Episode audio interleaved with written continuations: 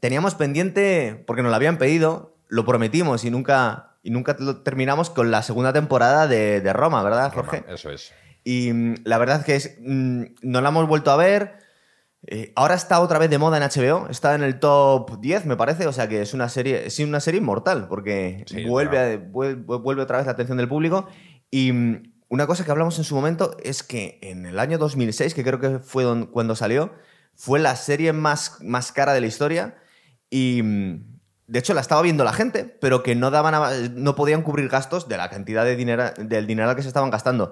Y eso lo vamos a notar en esta segunda temporada, ¿verdad? Que, que igual que la primera llevaba cierta coherencia cronológica, aquí han metido estaban hablando que querían hacer cinco temporadas y la metieron en, en esta segunda, ¿verdad? Sí, yo la sensación que tengo de la segunda temporada que es como más deslavazada. Eh, es como que empiezan lento, bueno, lento, a un ritmo parecido al de la primera, y de repente se acelera todo aquello y en los dos últimos capítulos, bamba, eh, liquidan todo. ¿Verdad? Como de, tenemos que acabar esto ya, de alguna manera. Es muy fácil coger el hilo de la primera porque es justo el asesinato de, de César, ¿verdad? En el, en el Senado. Eso es, sí. Y una cosa que te iba a comentar yo, que es sobre todo en esta primera parte de la, de la segunda temporada, que nos habla de todo del, del- del asesinato de César, del funeral que tienen, del, del discurso que da Marco Antonio, que parece ser que lo inmortalizó Shakespeare, que parte de eso es cierto.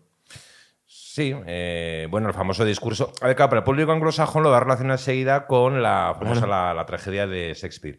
Que curiosamente en la serie no sale el discurso, se lo cuenta, se lo, eh, se lo cuenta uno a otro. Mira lo que ha dicho, Sí. no sé qué, tal y cual, ¿no? Eh, sí, parece ser que lo que hizo Marco Antonio, según pues, eh, Plutarco y bueno, los historiadores que han transmitido un poco aquello, fue eh, leer el testamento de César, que dejaba un dinero, un dinero a todos los ciudadanos, con lo cual Sí. sacó la túnica ensangrentada y entonces aprovechó para decir, fijaos qué malos son estos que lo han asesinado, que tuvieron que abandonar la ciudad. A Claro, porque justo Bruto, antes nos cuentan eh, los prolegómenos de, de este funeral. Es decir, eh, no sabemos hasta qué punto es cierto, pero en el, en el Senado también intentaron matar a Marco Antonio y se escapa Sí. con vida. Eh, luego la parte de ficción de Lucio Boreno y Tito Pulo, que era- son personajes históricos, pero que simplemente, como comentamos en el otro programa, había salido en los diarios de Julio César, pero no sabíamos nada más de estos dos personajes, ¿verdad? Eso es, eran dos eh, centuriones que habían hecho una hazaña porque tenían un pique entre los dos y los menciona así Julio César como una anécdota. Entonces los toman los guionistas para convertirlos un poco en el contrapunto de la plebe, el soldado raso frente a los nobles. Que además en la segunda temporada casi son los protagonistas ellos, Sí, que verdad. toman un papel muy, muy relevante. para recordar la historia de, de- de Lucio, Lucio Boreno, era que mm, eh, su mujer había tenido un hijo con, con su cuñado, ¿no? Sí, con su cuñado. con su sí. cuñado, eh, porque creía, y aparte lo explica, eh, que, que estaba muerto. Es decir, es que las, las noticias de, de la gente, de los legionarios que caían en las guerras, tú- nos podemos imaginar lo que tardaban en, en llegar y que, bueno, que le, daban, le habían dado por muerto. Entonces, era un secreto que poco a poco se iba filtrando y lo habían utilizado para ayudar a, a- a matar a Julio César, porque este Lu- Lucio Berino era como el, el guardaespaldas de... Eso es. Sí, se lo chivan. eh, oye, que tu mujer te ha puesto los cuernos, el otro va, eh, la pelea que ella ya se cae, se muere. Y entonces, justo, claro, la, la primera capítulo de la segunda temporada empieza por una parte con Julio César muerto en el Senado Sí. y por otra parte eh, Lucio Boreno en la casa, pues con el desastre. La mujer muerta, aparecen los niños, lo maldice de una forma Sí, como todo como con tremendo. los cuernos, así. Total. Eh, lo, lo que pasa es que otra cosa, justo cuando está. Porque esto nos prepara para toda la temporada de la serie. Eh, en este momento, Marco Antonio decide que lo más sabio, que digamos que es del, del partido de los. de los. op- de los, Sí, de los populares. de los populares, eh, perdón, iba a decir. Los otros son los optimates. Pues decide llegar a una tregua. eh, con, los, con los asesinos de, de César, aunque él nos está diciendo por lo bajo que está deseando vengarse, tanto Atia como em, Octavio Augusto también, pero es- de alguna forma deciden guardar un poco las formas y, y celebrar este funeral. Y aquí en esta serie nos ponen a, a Marco Antonio como un tío bastante bruto, pero luego mm, resulta que ha sido muy calculador porque se ha sabido ganar al pueblo y echar a los, a los asesinos de, Bueno, de César, ¿verdad? Parece que era un personaje político bastante hábil. Eh, sí, en la serie sale como impulsivo, más eh, muy, parece menos calculador que Augusto, pero bueno, también sabe su carta. Sí, además ahí los asesinos de César cometieron un gran error. Se matan a César, pero luego acto seguido pues no hacen nada. Bueno, ya como hemos matado al tirano, ya la república está restablecida. Y claro, perdieron enseguida el control de las cosas. Mm, eh, tuvieron que abandonar Roma. Sí. aunque al principio se hace una especie de tregua, tienen que abandonar Roma por la presión, ¿no? De un poco así popular, eh, que les vuelve en contra, Marco Antonio vuelve a la plebe en contra de ellos y demás. Luego ya los van a declarar enemigos del Estado y bueno, va a ser un proceso así más, porque en todas estas guerras que vienen ahora, antes de que se consolide el Imperio Romano, porque el, Imperio Romano se ha venido a, considerar como tal a partir del reinado, entre comillas, de Augusto, ¿verdad? Eh, Julio César es un dictador pero en teoría de la República todavía. Bueno, es que a ver, hay un problema. Eh, ahí, en el fondo la dictadura, o sea, hay una especie de dictadura, no en el sentido romano, sino en el sentido moderno, militar, porque estos se basan en el dominio que tiene sobre las legiones y sus riquezas. O sea, es una, como casi una cosa militar. El problema es cómo justificar ese poder. Julio César no llegó a, bueno, como lo asesinaron, no sabemos cómo lo hubiera legalizado en la primera temporada lo comentamos, que le impulsó, le, Marco Antonio casi le dijo que tenía que proclamarse rey, pero en Roma lo de rey estaba muy mal visto. Estaba muy feo, es verdad. Luego, claro, eh, Augusto, bueno, va a tener unos años de enfrentamientos hasta que se queda él solo con Marco Antonio por el poder. Y lo que va a hacer ella cuando ya se quede solo es legalizar el poder con el sistema de Augusto. Que es muy curioso porque lo que va a hacer Augusto es aparentemente mantener las estructuras de la República, incluso las no sé decirle, las consolida en apariencia, pero va a tener una serie de poderes excepcionales que le van a permitir justificar legalmente el poder que tiene de facto. Claro, porque digamos que cuando el pueblo estaba viendo las acciones de Julio César, debía tener todavía en el recuerdo lo de Mario y Sila, ¿verdad? Entonces creían que iba a ser una cosa parecida. Eso. Bueno, es que fue parecido. No, fue parecido, fue peor todavía.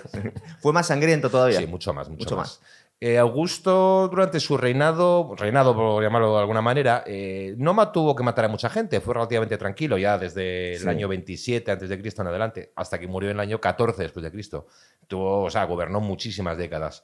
Lo que pasa es que creo que cité la frase la, la primera temporada. Es de los que podría haber dicho al morir, no tengo enemigos a los que perdonar porque los he matado a todos. Con lo cual...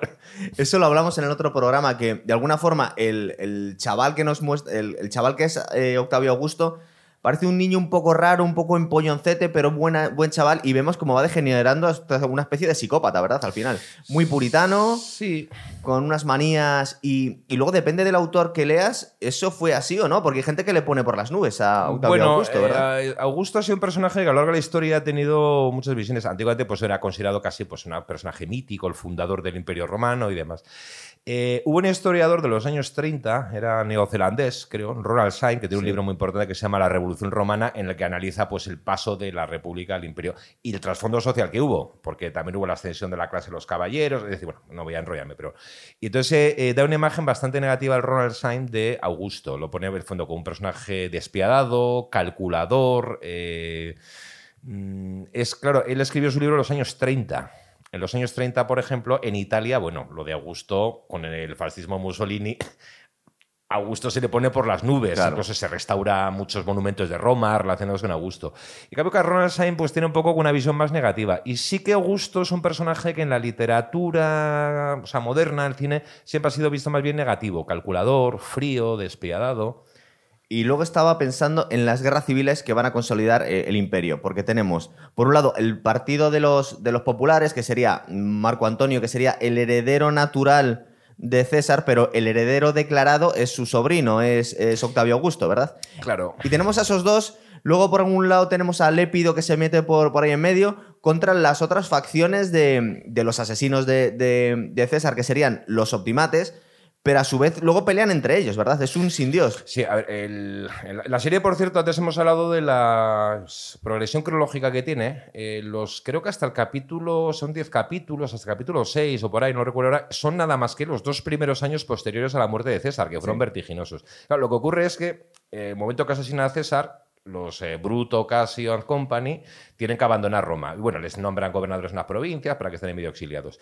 Claro, el que queda como heredero de facto de César es Marco Antonio, pero lee el testamento y ha nombrado heredero a su sobrino nieto, que es Octavio, no se llama Augusto, se llama Octavio. Porque la serie le, consideraba como alguien un poco bruto y un poco, eh, poco refinado, ¿verdad, Marco Antonio? El otro era de la familia, además. Eh, y claro, tú piensas, bueno, pues este niñato no va a hacer mucho. Y no, él va a reivindicar la herencia de su tío abuelo. ¿Qué ocurre? Que hay un primer enfrentamiento. Marco Antonio termina siendo declarado enemigo público por el Senado. Sí. entonces eh, se va a. Bueno, termina habiendo una guerra, la guerra de Módena, o Mutina, como dicen, la moderna Módena, en la cual eh, se enfrentan el Senado, que manda a Augusto y a los cónsules Ircio y Pansa a combatir a Marco Antonio. Marco Antonio es derrotado, se tiene que retirar hacia las Galias, los dos cónsules mueren.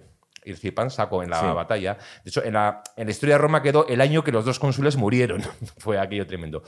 Y bueno, pues en principio es derrotado, quedó en impasse. Lo que pasa es que luego eh, el Senado, bueno, para mm, ponerse en contra del Senado, van a hacer un pacto perverso entre Augusto, Marco Antonio y Lépido, que hacen las paces.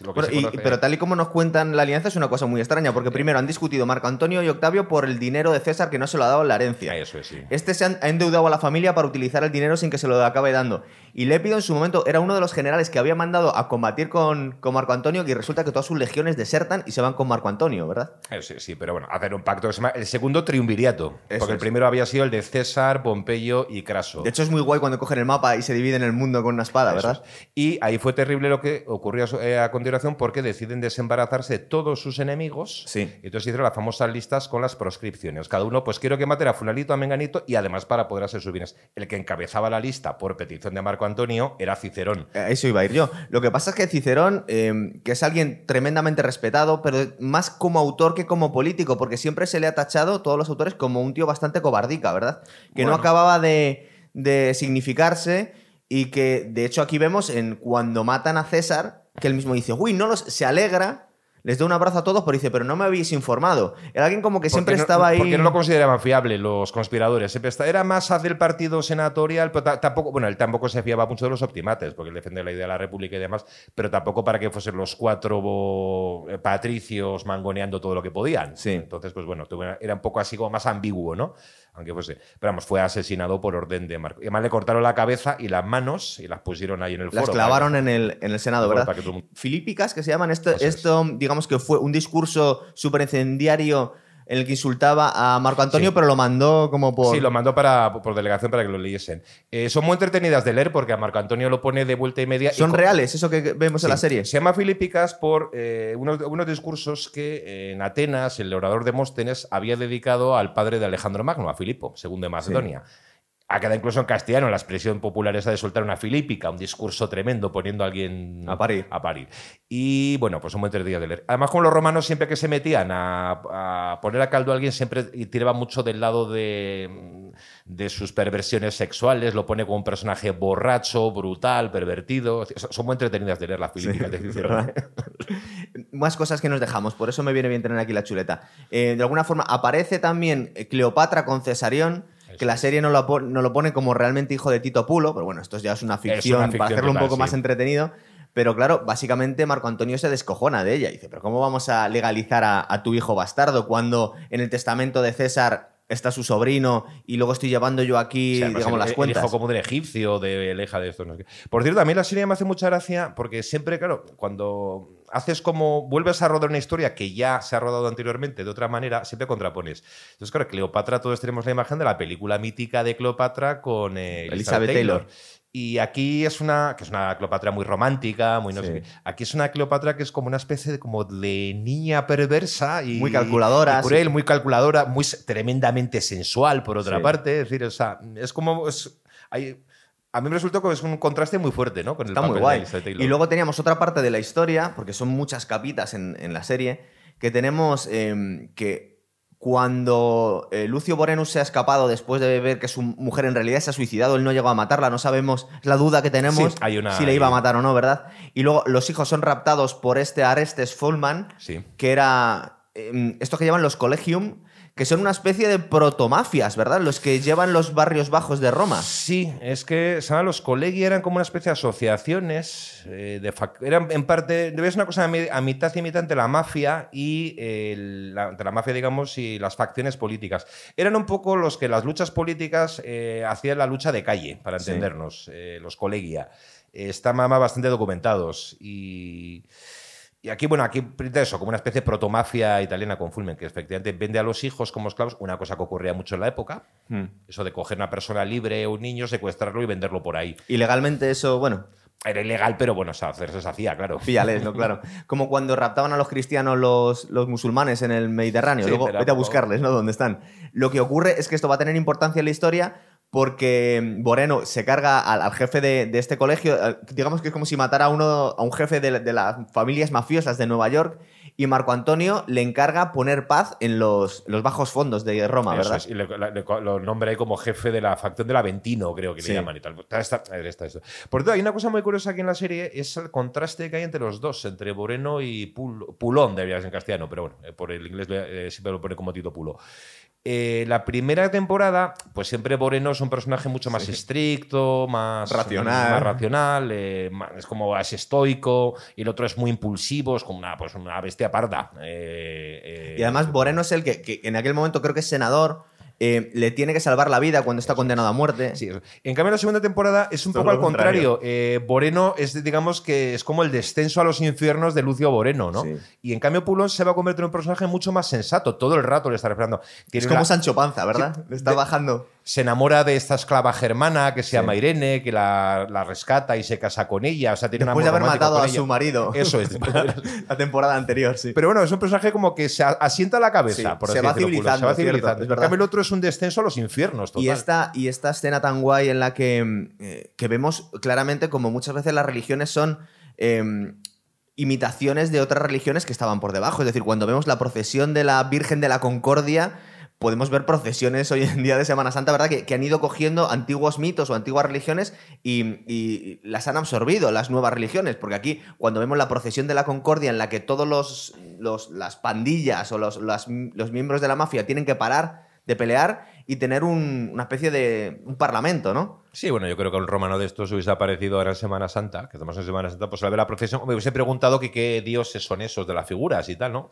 Eh, Pero lo- se debía parecer bastante, ¿no? Sí, pero vamos, lo que es el marco así general debía pare- parecer una cosa un poco así normal, sí. Y claro, lo que vemos es como si Lucio Moreno, en un momento determinado en el que está enloquecido porque ha perdido a toda su familia, coge como si fuera a la Virgen del Rocío y la revienta Y la- y contra la una pared, Eso, eso es, sí. Ahí ves, dice, además dice, se nombra a mismo hijo de Hades, Sí. como un personaje ya desesperado, eh, dispuesto a todo. Lo curioso es que, digamos que es- debía ser una sociedad bastante religiosa o supersticiosa porque todos reculan, se cagan de miedo, digamos, todos sus Sí, enemigos. Más que era supersticiosa. Era, Roma era enormemente supersticiosa. Es decir, era más que una religión en el sentido de decir con los diez mandamientos. eh, o sea, no es una religión revelada, como el judaísmo, el cristianismo, eso que tienes una serie de mandamientos que cumplir, morales.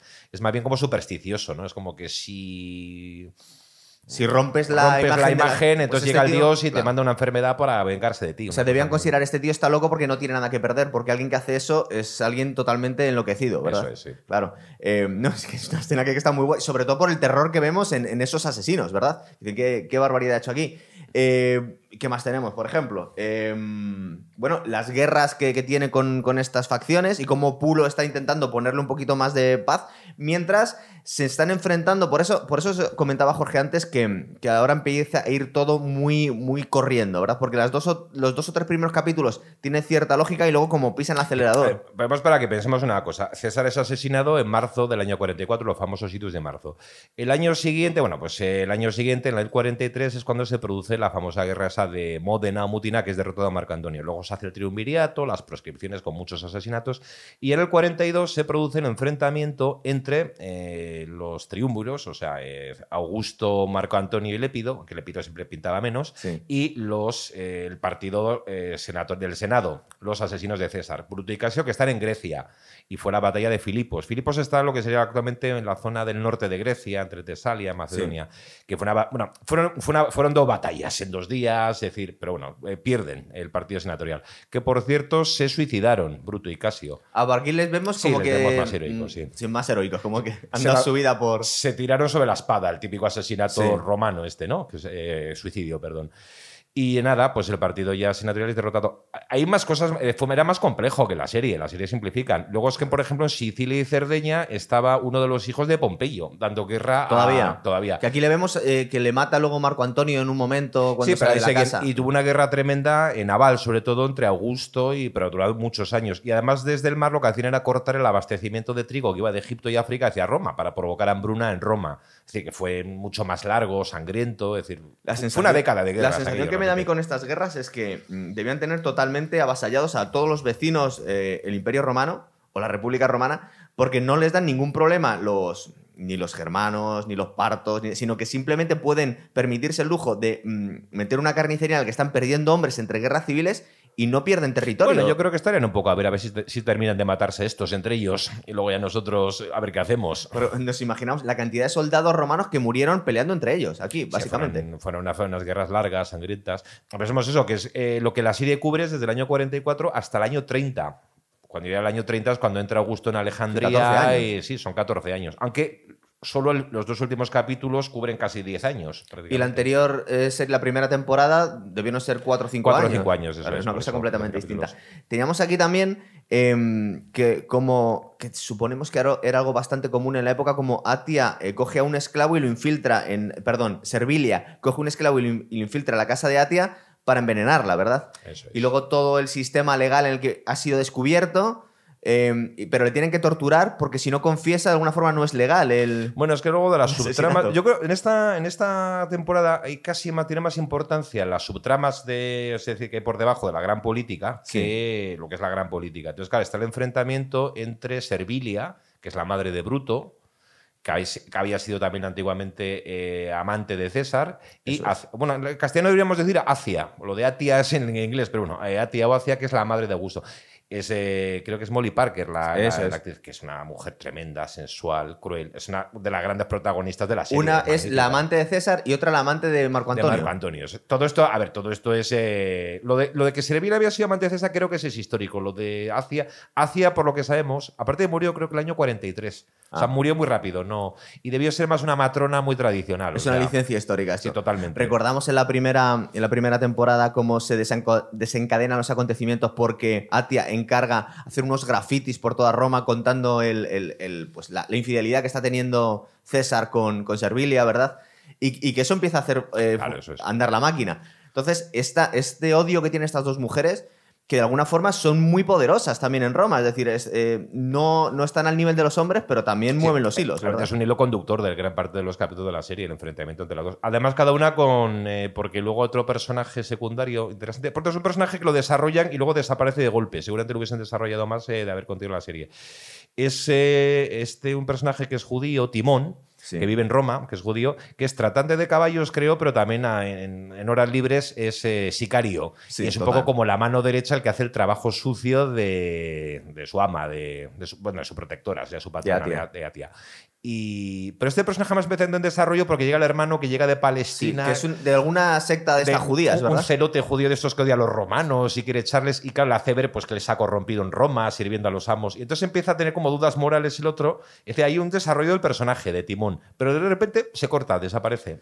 Es que eh, su- yo no sé hasta qué punto eh, eran conscientes de que cuando empezara la segunda temporada iban a tener que cerrarlo todo. Da la sensación como que les avisaron a mitad de temporada, oye, tenéis que ir abreviando que ya no va a haber Eso más es. Roma, ¿verdad? Sí, porque tú piensas que el personaje lo van a desarrollar más eh, y de repente, pues de un momento para otro desaparece. Y por eso pienso que yo tengo la sensación de que te han previsto más capítulos, Es más una pena. ¿verdad? Porque Sí, iba, sí. iba despacito y luego van corriendo. Y por eso os cuenta Jorge que ya la- lo que es la trama histórica pierde un poco de importancia. Porque, claro, nos lo están contando tan por encima que se nos olvida un poco, ¿verdad? Porque es, es demasiado lío para contarlo tan rápido.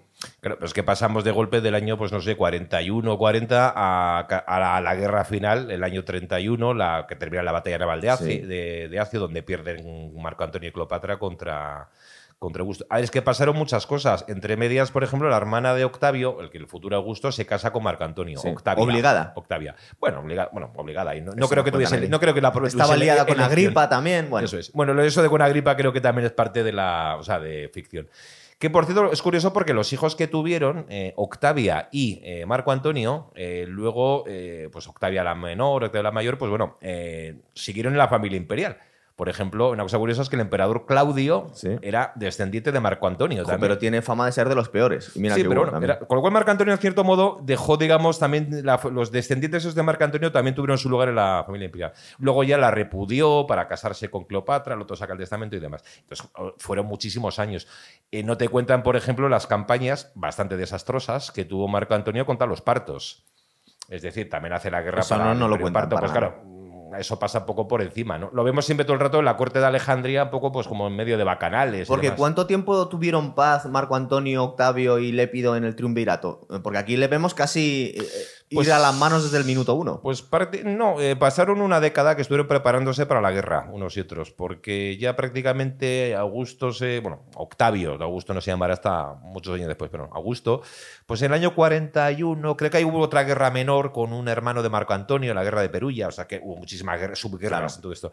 Pero bueno, ya desde el año 40-41 controla Italia. Entonces se queda eh, Augusto en Italia, controlando las Galias, Hispania. Eh, Marco Antonio se va a las provincias orientales a controlarlas, eh, Siria, que era donde venía por toda la riqueza del Imperio Romano, Sí. pero era mucho más desarrollado. Y a Lépido, eh, que era un poco el tercero en discordia, lo tenían un poco ahí como más. Sí, nos lo pone aquí como un pobre hombre, casi. Bueno, sí, pero lo mandan a África, o sea, a la provincia, a, Cartago y Ah, Pero demás. que muy poquito, era, era Cartago y Libia, ¿no? Bueno, sí, pero era muy, era muy importante porque eran las fuentes de abastecimiento de grano de Roma. Y entonces, perdón, eh, hay 10 años ahí más o menos que están tranquilitos los tres, entre ellos. Lo que pasa es que Augusto tiene que encargarse de la guerra tremenda contra los herederos de, de Pompeyo que están en Sicilia. Fue una guerra larga, cruel, estuvo a punto él mismo de perecer varias veces. Y Lépido pues se queda un poco en, en África. eh, al final sobrevivió. Sí, ¿qué ocurrió con él? Porque cuando lo heredó todo Octavio, ¿qué pasó con Lépido? Pues en una de las guerras que tuvo Augusto con, eh, con Sexto Pompeyo, Sicilia, eh, le pidió ayuda a Lépido. Y Lépido no ayudó a Sexto Pompeyo, pero tampoco ayudó a Augusto. Sí. Eh, básicamente, lo, cuando ya se quitó del medio, a Marco Antonio lo mandó al exilio en Isla Griega. No lo mató, pero. Estos motivos más Lépido era, era el pontífice máximo. Ah, el sumo sacerdote de quedaba Roma. feo matarle, ¿no? Entonces lo mandó exiliado en una isla y ya cuando murió de muerte natural heredó, por cierto, el cargo a Augusto. Y también el de Porque aquí vemos mucho como hay muchos enemigos de, de todos ellos que quieren matar, pero que en un momento determinado dices esto no va a caer bien a la plebe, ¿verdad? Entonces están cuidando mucho los tiempos para ver cuándo pueden. Por ejemplo, a Cicerón le han querido matar desde el principio de la, de la primera temporada. Y solo al final pueden porque están los ánimos que, del pueblo que lo va a permitir, ¿no? Eso es, con las famosas proscripciones que se asesinó ahí. Creo que fueron a varios miles de senadores y caballeros, o sea, de gente, de gente de la clase alta, en, en parte para quitar de medio a, a la oposición y en parte también para eh, confiscar los bienes y financiarse. Eso no lo cuenta. Dice qué buena idea es que nos hace falta dinero para pagar a las legiones y no tenemos. Y Cicerón, de algún, mo- de algún modo, creo que lo hablamos en, la otra, en el otro programa, era de los tíos más ricos de, del planeta en ese Bueno, no momento. que fue de los más ricos, pero vamos, tenía muchas posesiones. Pero vamos, el caso de Cicerón era, fue imposición de Augusto, de, perdón, de Augusto, de Marco Antonio. De Marco Antonio, claro, normal. Y de hecho su protector era en gran medida el que había impulsado a meterse en la, en la carrera política para hacer, digamos, la contra a Marco Antonio. O sea, Cicerón había incitado a Octavio Augusto, con lo cual lo que hizo Augusto pues, fue traicionarle a Cicerón, básicamente. Ahí muestra el O sea, carácter. aquí lo vemos en la serie que no le parece bien, dice va a ser un escándalo y el otro le, le aprieta tanto que dice, venga, vale, vamos Venga, a vale, matarle. pues ponlo el primero de la lista. Es un tío siempre muy tibio. Eh, también tenemos la tortura y, y la muerte de Servilia, que luego al final se suicida de una forma. Otra vez estamos huyendo a, la- a las supersticiones que tiene el pueblo romano. Es una cosa que, que vemos que de alguna forma se mata, pero le tiene una maldición horrorosa a Atia y queda realmente trastornada esta mujer, ¿verdad? Sí, bueno, toda esta parte ya es ficción. Total, así ya nos imaginamos. Totalmente ficción. Sí, pero atrás se trastorna con la muerte de Bruto, aunque tampoco a Bruto la han asesinado. Muere en la batalla y históricamente se suicidó, con lo cual, hija, pues. Aparte, en la serie le trata fatal a su hijo, le está Sí. tirando constantemente y picándole para. Primero, Sí, es como una madre posesiva, dominadora, que incita a su hijo, le incita continuamente a su hijo a que sea un hombre.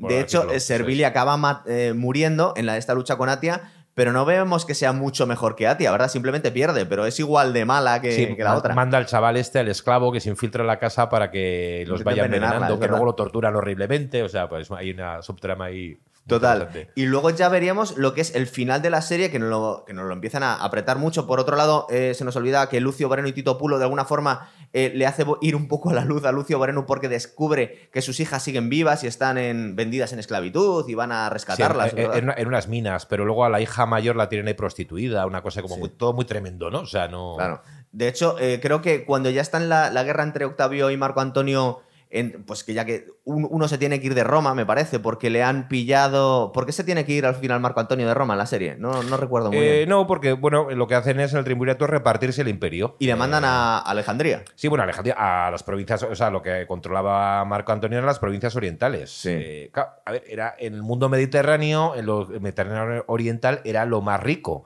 Sí. Eh, a ver, lo que en, cierta- en esa época, pues pensemos que las Galias eh, o Hispania, que están recién conquistadas, en cierto modo. De hecho, pues Hispania no terminado, ¿verdad? Queda toda la cornisa Sí, cantábrica. Eso lo hará luego Augusto, efectivamente. Pero vamos, son zonas más pobres, más subdesarrolladas, digamos. Las otras son, claro, pues son todas las ciudades orientales, está Antioquía, Alejandría, es un mundo mucho más rico, más desarrollado, El esplendoroso. granero de- del imperio está en Egipto. y a nivel de impuestos sale mucho más dinero de ahí Claro. que de. Eh, lo que pasa es que, bueno, Marco Antonio se dedica, pues, mientras tanto, a las guerras contra los partos, que fue un poco desastre aquello, no, pero no, no fueron muy.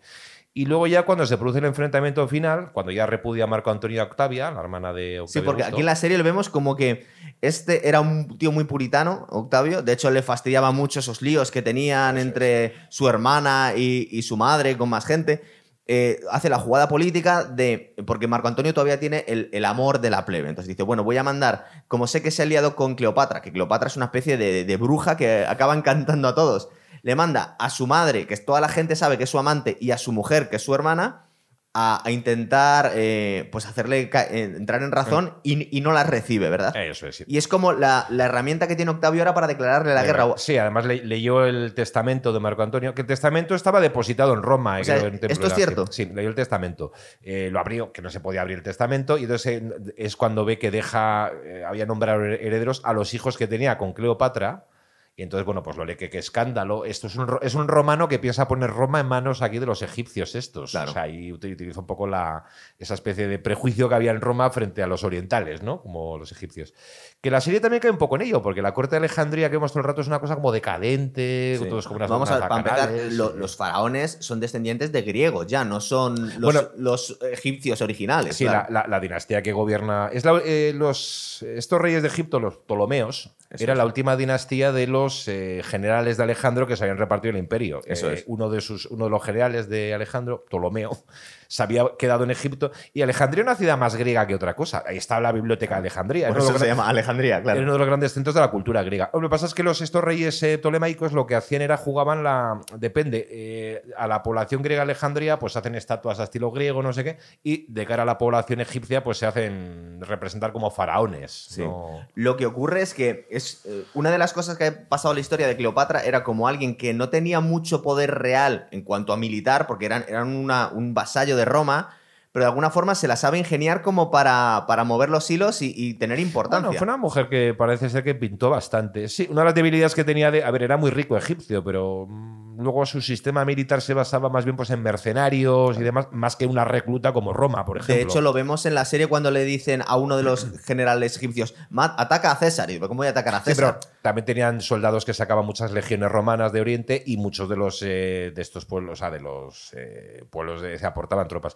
En la guerra final entre Augusto y Marco Antonio, Augusto no las tenía todas consigo. O sea, estuvo- Aquí no lo ponen como que estaba bastante claro y no estuvo no, tan no claro. tan ¿no? claro. Lo que pasa es que la bata- hubo una batalla naval, la batalla de Acio, que fue las costas de, del Adriático, la zona Sí. entre ahora Grecia y Albania Seria, que fue un desastre para la flota de Marco Antonio y Cleopatra. Pero se dijo que también que influyó en unas cuestiones sentimentales, que, que, em, Marco Antonio vio que la galera de Cleopatra se iba, entonces él se fue detrás. bueno, es, ahí sí, ahí es que lo que pasa Hay que un mitazo ahí, ¿no? Ahí- y luego, por ejemplo, la, la misma muerte de Marco Antonio y Cleopatra, que aquí sí, sí, que Ah. parece ser que se suicidó primero Marco Antonio. Aquí nos lo cuentan tal como se supone que fue, ¿no? Bueno, sí, Marco Antonio se suicidó Sí. para no caer en manos de Augusto cuando ya entra en Alejandría.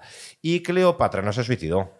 Cleopatra, pues bueno, pues quiere hacer un pacto con Augusto pensando que igual la va a mantener como... pues Intenta eso, seducirle también. seducirlo. Lo que pasa es que cuando se enteró que el plan del otro era llevarla a Roma y exhibirla por las calles En de Roma triunfo. en el triunfo, pues parece que también se suicidó.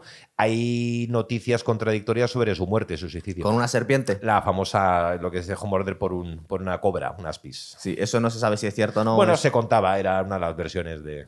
sí, yo creo que debía haber muertes un poco menos dolorosas, igual. Pero, Pero bueno. parece ser que hay no sé qué especie de serpiente en Egipto, creo que es la cobra egipcia, no me acuerdo cuál es, que es, es un veneno que es mortal, mortal, mortal, pero es poco doloroso, o sea, te vas como asfixiando poco a poco. lo que vemos que al final, eh, ya es el final de la serie, cuando, cuando quedan horrorizados toda la familia de Octavio, cuando ven lo que han hecho en el triunfo. Nos acordamos del anterior triunfo, que era el de Julio César, en el que había llevado a Vercingetorix. Y lo estrangulan al final. Pero lo habían mantenido, bueno, semivivo, porque parecía como el, el, hombre este que está en la cama de Seven. O sea, le habían dejado en, pues hecho un guiñapo, pero lo habían mantenido vivo para matarle delante de todo el pueblo.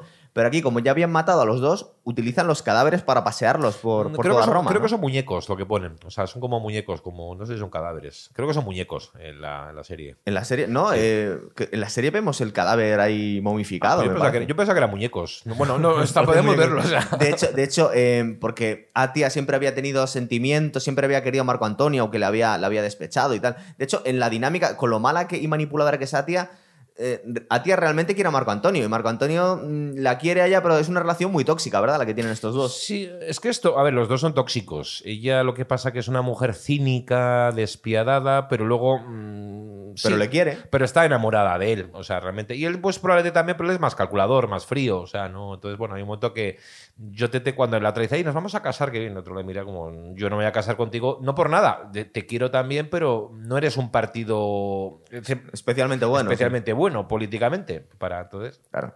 Eh, Bueno, te hablaba de la escena en la que Atia ve el cadáver de Marco Antonio y, y- Cleopatra ahí expuesto en el, en el foro romano, sería donde hacen los es. triunfos, y queda horrorizada mirando a su hijo, que ha ido justificándole hasta cierto punto, pero, eh, y bueno, y Octavia también. Recuerda cómo, cómo, eh, les tiene de alguna forma esclavizadas a la familia al final de la, de la serie, ¿verdad? Están horrorizadas con este niño que ha resultado ser un psicópata prácticamente. Bueno, no sé si era tan psicópata. Claro, es lo que nos enseñan en la serie, que salvo un poco cariño que le tiene a Tito Pulo, que ha sido su mentor, y, y a su madre al principio cuando vuelve del campamento ese que se ha vuelto un hombre, porque nos cambian al actor en mitad de temporada, acuérdate. Que primero es el chaval y a mitad temporada de repente nos han, nos han puesto a otro. Bueno, incluso le pone un personaje por una parte puritano, eh, pero cuando se casa con Livia, bueno, los bodorrios eh, esto de los bodorrios era, era un follón porque se casaba mil veces. Entonces, eh, se había casado varias veces. Primero con una aristócrata que la había, bueno, luego la repudió. Luego se casó con una. No era tan puritano como parece la vida real. Luego se casó con una vida, una vida rica que era Scribonia, que le dio incluso algún hijo, que también se divorció de ella. Y finalmente se casó con Livia. Livia va a ser como su, el amor de su vida, entre comillas. Eh, estuvieron casados durante. Aunque no tuvieron hijos. Pero una cosa muy curiosa: Livia estaba casada con uno de los Claudios. Le obliga a divorciarse. Le obliga- Pero además est- estaba, o no recuerdo si había tenido ya el niño o estaba embarazada. Sí. Entonces eh, le obliga a divorciarse. Ella parece que le pareció lo de divorciarse para casarse con Bueno, para, cargarte con, para casarte con el emperador, pues Y sí. entonces se casa con Augusto y al hijo que tienen lo adopta Augusto, que será el futuro emperador Tiberio, además. Ah. Luego vemos también que tiene unas perversiones sexuales Sí, bueno, este es- es- tío. creo, que esta, creo que esta parte es eh, esta parte de la. ¿verdad? Eh, le da- les da por el sadomasoquismo, es como puritano. En pero- en esta temporada también vemos una orgía romana de. Pues que no la habíamos visto hasta ahora. Eh, cuando hablábamos de la. de- es- no deja de ser curioso como algunos pueden ser puritanos, pero luego las actividades que tienen. Es decir, porque estaba totalmente aceptada la homosexualidad. Bueno, de hecho, la homosexualidad muchas veces no era tal, sino que podías. Era bisexualidad casi en. Sí, era, era, era un poco bueno que. Eso, eso sale reflejado en- a nivel de cine en la película de Gladiator, cuando creo que el jefe de los gladiadores le pregunta a Máximo. eh, bueno, pues le va a recompensar, como buen gladiador, pues bueno, pues de. eh, ¿Qué quieres? Que dice que te. Dice, que- dice que te traiga una chica. Entonces se queda con cara de Pablo y le mira, chico. Es como dice, ¿qué quieres? ¿Coca-Cola Pepsi Cola? Sí, o sea, exactamente no- igual. Aquí no, no había. De hecho, eh, la moral cristiana fue la que, la que vino a meter mucha más represión en el punto sexual. Bueno, Media, es que hay. Sí, más que. Bueno, los romanos también eran muy puritanos. Lo que pasa es que no. aquí esas orgías, tíos, tías, luego se divorcian y cómo fuerzan los divorcios. También parece es posible que está exagerado. O sea, la aristocracia romana también era muy puritana. Lo que pasa es que en esa época en Roma, como en cualquier época, se utilizaba también la difamación, sobre todo con temas y desviaciones sexuales. a Desviaciones sexuales. A, nivel de, digamos, de arma política. Es que para un romano. mm, Acostarse con un esclavo en vez de una esclava no era desviación, era una cuestión de mera preferencia. No, Claro. no tenía. Siempre que fuese él activo, digamos. Eso No era, por eso la mentalidad era muy curiosa. Bueno, ¿eh? ¿no? en la antigua Grecia también pasaba, ¿no? Pasaba eso, sí. De hecho, en algunos momentos de la vida de los griegos eh, prácticamente no podían liarse con mujeres porque estaban, sobre todo los espartanos, estaban metidos en Sí, en, cuarteles. en Esparta era donde más eh, estaba más asociada la homosexualidad, la, la pederastia que decían ellos. Eso no es, no, no es, que era, es que era pedreastia en realidad, porque no eran dos moderno. hombres de la misma edad, ¿verdad? Era uno mucho más joven que el otro, normalmente. En Grecia lo que estaba aceptado socialmente, una- a ver, una cosa como siempre, lo que se acepta socialmente, o incluso lo otra que la gente hace, eso pasa en todas las épocas, era la relación entre un chico joven adolescente, digamos, y un hombre ya mayor, bueno, o mayor, 30 años podía ser, o sea, pero ya adulto, eh, que era el que le introducía la vida de los hombres, en la política y demás. Entonces era el sentido que le van de la... De hecho, lo vemos en la primera temporada, que hay un momento en el que Octavio se mete en una habitación de Julio César porque le da un ataque epiléptico y la madre se cree que ha sido su amante y le parece muy bien, porque Eh, dice, así vamos a medrar Sí, políticamente. Eso, eso fue, es que fue una, eso fue una cosa que utilizaron los enemigos de Octavio, Augusto, eh, y también Marco Antonio como arma para difamarle. Que era el amante de su tío.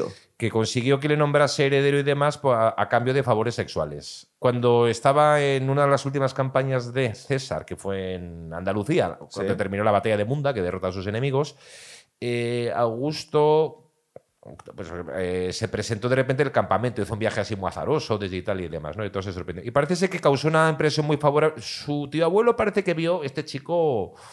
Es así como estudioso, poco pedante, pero yo creo que tiene madera de líder. O sea, Por y- eso le nombra heredero. para sorpresa de muchos. Entonces luego se utilizó como arma de difamación política que había conseguido aquello a cambio de favores sexuales con su abuelo. Porque el parentesco era un poco cogido por los pelos. Luego le nombra a su hijo, su ahijado, porque esto lo hacían mucho los romanos. De alguna forma eran bastante prácticos. No tenían por qué nombrar heredero a su hijo, lo hicieron a veces los emperadores, sino que adoptaban a alguien y le nombraban Aparte hijo que suyo, César ¿no? no tenía herederos varones. Eh, era tío, era, era, o sea, la relación era de tío abuelo y sobrino.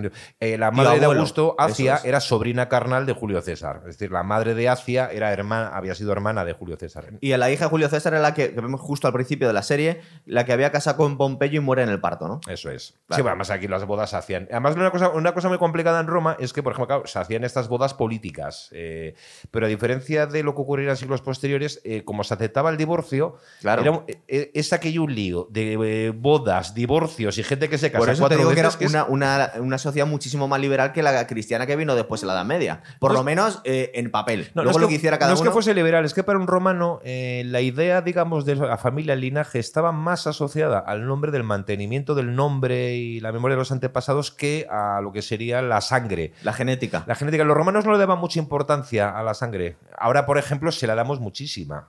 La prueba es que mucha gente, y dices, pues antes el que no podía, por el motivo que fuese, tener eh, hijos naturales, adoptaba. Ahora, pues eh, se hace la gestación subrogada. Porque yo quiero que el niño sea, Mío. que tenga mis genes, Claro. por así decirlo. Eso un romano le tenía sin cuidado. Y lo que quería es alguien que perpetuase el nomen de la familia. Lo, cu- lo curioso es como muchas veces, sobre todo en la alta sociedad, los matrimonios eran de conveniencia y vemos como, lo vemos en esta temporada, como fuerzan divorcios bajo amenaza de cargarse al marido. Bueno, lo vimos en la primera también, con el primer marido de, de Octavia. Y a las mujeres les parece muy bien, ¿verdad? Porque si viene Julio César o Octavio a casarse contigo, que te fuercen a divorciarte, a esta le parece Bueno, es que, maravilloso a por todos. ejemplo, yo recuerdo que hay una, la novela que Yo Claudio, la de Robert Graves, que se hizo la serie, si tú te compras el libro, que con las primeras páginas, para que no te pierdas, viene como un cuadro genealógico de la, dinastía de los Julio Claudios. Y aquí yo es una cosa de líneas entrecruzadas que es que te vuelven loco para saber el quién es quién de cada cual. Pues este, pues que son todos como al mismo tiempo sobrino, nieto, primo y, Sí. medio hermano. Pero igual que las casas reales, por lo menos en papel, nos pueden decir la, la- el hilo conductor desde el, el rey actual a los reyes católicos, en teoría están emparentados de alguna forma.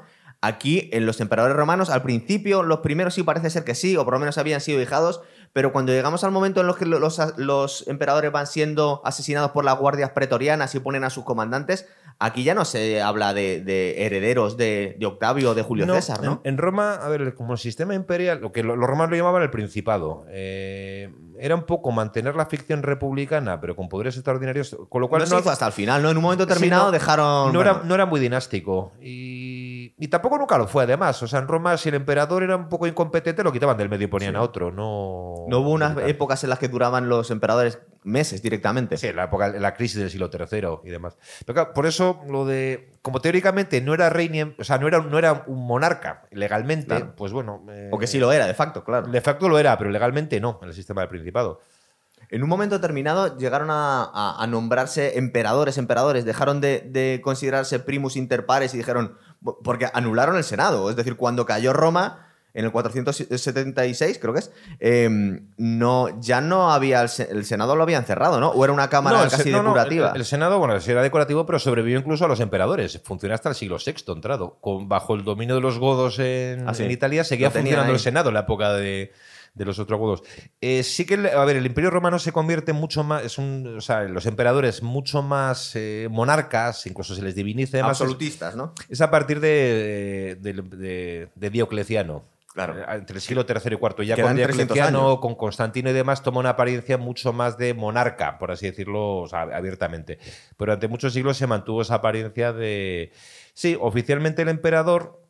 Que no se llama emperador. La palabra que más se utiliza en la época es princeps, príncipe, que quiere decir el principal, el primero de los ciudadanos. Que hoy en día lo entendemos como el hijo del rey, pero entonces Sí, no era así. eh, princeps en latín quiere decir primero, principal, porque Claro. Augusto, vamos a ver, para justificar su poder, aparte de nombrar el título de Augusto, que quiere decir el venerable, algo así, porque se llamaba Gallo Octavio, era su nombre, eh, se le- eh, van a dar una serie, va, va a tomar una serie de prerrogativas a partir del año 27, luego en el 23, bueno. En una de ellas se le nombra padre de la patria, una cosa muy honorífica. eh, lo que pasa es que para justificar el poder se le va a dar pues, el título de Princeps eh, Kibion, el primero de los ciudadanos, pero sobre todo se le van a dar dos poderes extraordinarios. Uno va a ser lo que se llama el imperio proconsular.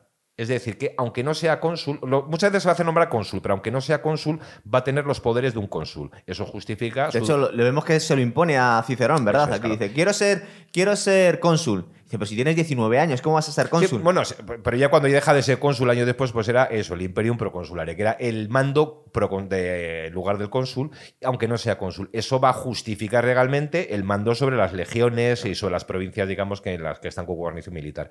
Y otro título que se le va a dar, bueno, otro poder, es eh, la potestad tribunicia. Los tribunos de la plebe eran un cargo que había en Roma, que, que vemos aquí, habían nombrado a Marco Antonio, ¿verdad? De la primera Sí, tribuno de temporada. la plebe y demás. Eh, los que defensor, era un poco como el defensor del pueblo, pero con poderes, ¿no? Con poder de veto, era- además. Sí, entonces, claro, los- tenían dos cosas. Los eh, tribunos de la plebe tenían derecho de veto en el Senado y eran sacrosantos en el ejercicio de su. Como eran, estaban muy expuestos, obviamente, a, a represalias por parte de los. Eran aforados. Eran aforados, pero en el sentido estricto. Tocar un pelo de la cabeza a un tribuno de la plebe era considerado un atentado contra el Estado. de- Recuerda de la primera majestad. temporada cuando intentan matar a Marco Antonio en la es. primera vez que, que se escapa, lo consideran un escándalo tal, intentar matar al tribuno de la plebe en el foro, que, que lo utilizan para, para justificar de alguna forma el cruce del Rubicón, ¿no? Eso es, en serio. ¿Qué ocurre? Que eso va a legalizar el derecho de veto en el Senado, legalizarlo, o sea, de hecho lo ya lo tenía, pero bueno. Y también el, el hecho de que cualquier atentado contra el emperador sea considerado un crimen de lesa majestad contra el Estado. Sí. Es decir, son, poco, van a ser poco los poderes que van a justificar mantener la república, bueno, casi en su estado original, pero con el mando de facto de una persona. Claro, porque originalmente tenían que tener dos cónsules o tres cónsules y aquí ya vemos cómo se va envileciendo No, todo, pero- no, tienen uno y, y es, y es vitalicio. No, pero se siguieron nombrando cónsules durante toda la época del Imperio Romano. Es decir, además era el sistema que los romanos usaban de fechas. Era el año del consulado de fulanito y menganito. Era Oye, cosas que me estoy acordando antes de terminar. Qué guay el calendario que tienen ahí puesto en el foro, ¿verdad? Eso es, y el que van cambiando los... Que eso es real. Iban cambiando como, como si fuera un abaco. Iban Bueno, sí, tenían, no sé si es exacto, pero vamos, sí, tenían calendarios para marcar las fechas. y. Y este hombre que da las noticias, que es como el Eh, lo iba a decir, el pregonero. El pregonero, ¿verdad? Eso es muy gracioso, así como suena así muy grueso, que Sí. sale siempre muy retórico anunciando. Y cómo cambia de, de chaqueta. Porque claro, eh, dependiendo de quién estaba gobernando en ese Eh, momento en Roma, ¿no? efectivamente. Bueno, más que de chaqueta es el encargado de dar las noticias oficiales. Entonces Sí. el que ayer era el que mandaba, pues ahora es enemigo de la patria. Y- pero a veces tiene que insultar Sí, al, al al tío que... que- gobernaba el día anterior, que le vemos ahí sudando y pasándolo fatal, ¿verdad? Pero la verdad es que está muy guay esta serie. Supongo, no sé si queda alguien que no la haya visto, pero la recomendamos un montón. Y se dijo de que iban a hacer la película, pero en el 2011 ya lo, lo dieron por Ah, perdido. la película no lo sabía. Ya lo habrán dado por, por imposible porque han pasado muchísimos años ya. Además, en película. Bueno, además que cada película así para mantener a los actores, pues no. Claro. Es que han pasado años de esta serie. Pasado, di- mira, eh, la segunda temporada es el 2007. Sí, hace poco vi en una película reciente al que hace de Marco Antonio, a, que es, es británico, Sí. James eh, Pokefua, Y claro, de repente le veo, ¿y qué mayor está este hombre? Y dice, claro, es que la serie, en la serie que tiene ya sus 40 años el actor, y dices, Claro. pues este hacía casi 20. Claro, o- se, o se nos va 15. cerca, se nos va a acercar a los 60.